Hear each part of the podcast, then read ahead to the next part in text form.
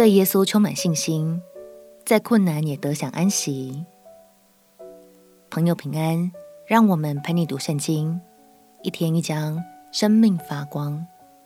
今天来读希伯来书第三章。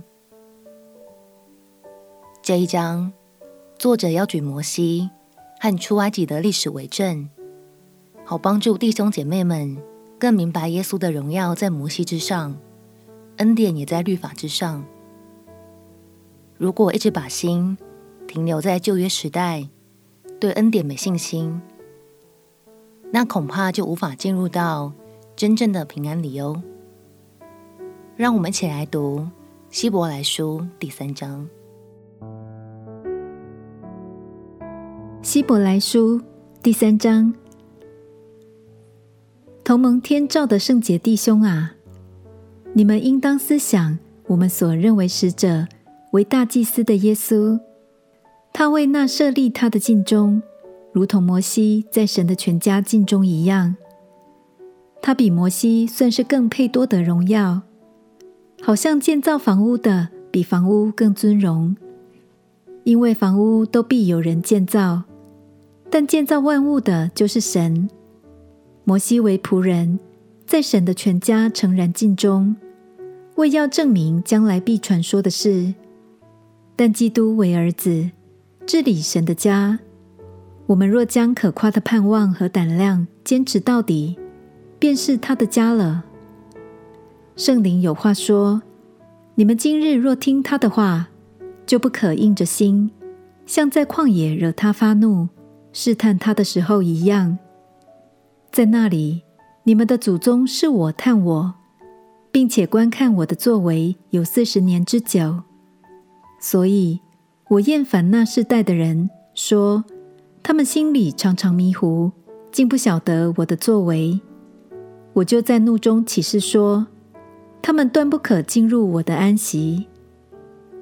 弟兄们，你们要谨慎。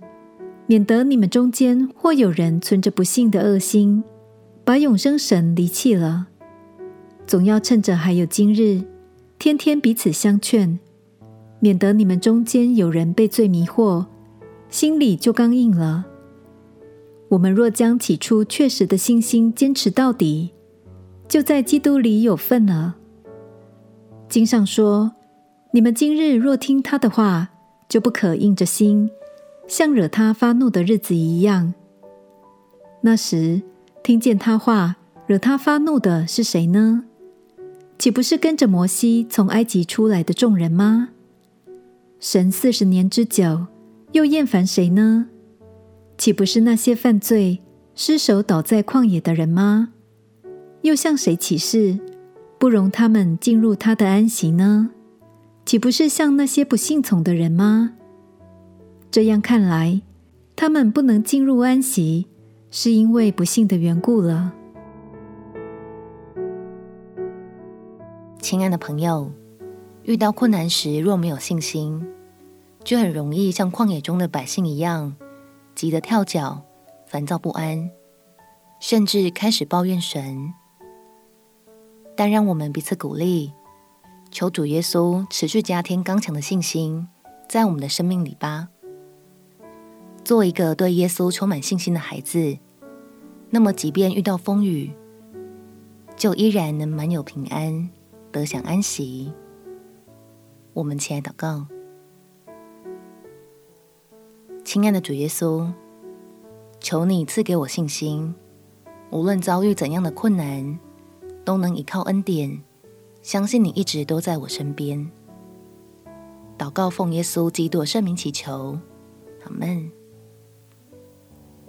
祝福你在神的话语中得着安息的力量，陪你读圣经。我们明天见。耶稣爱你，我也爱你。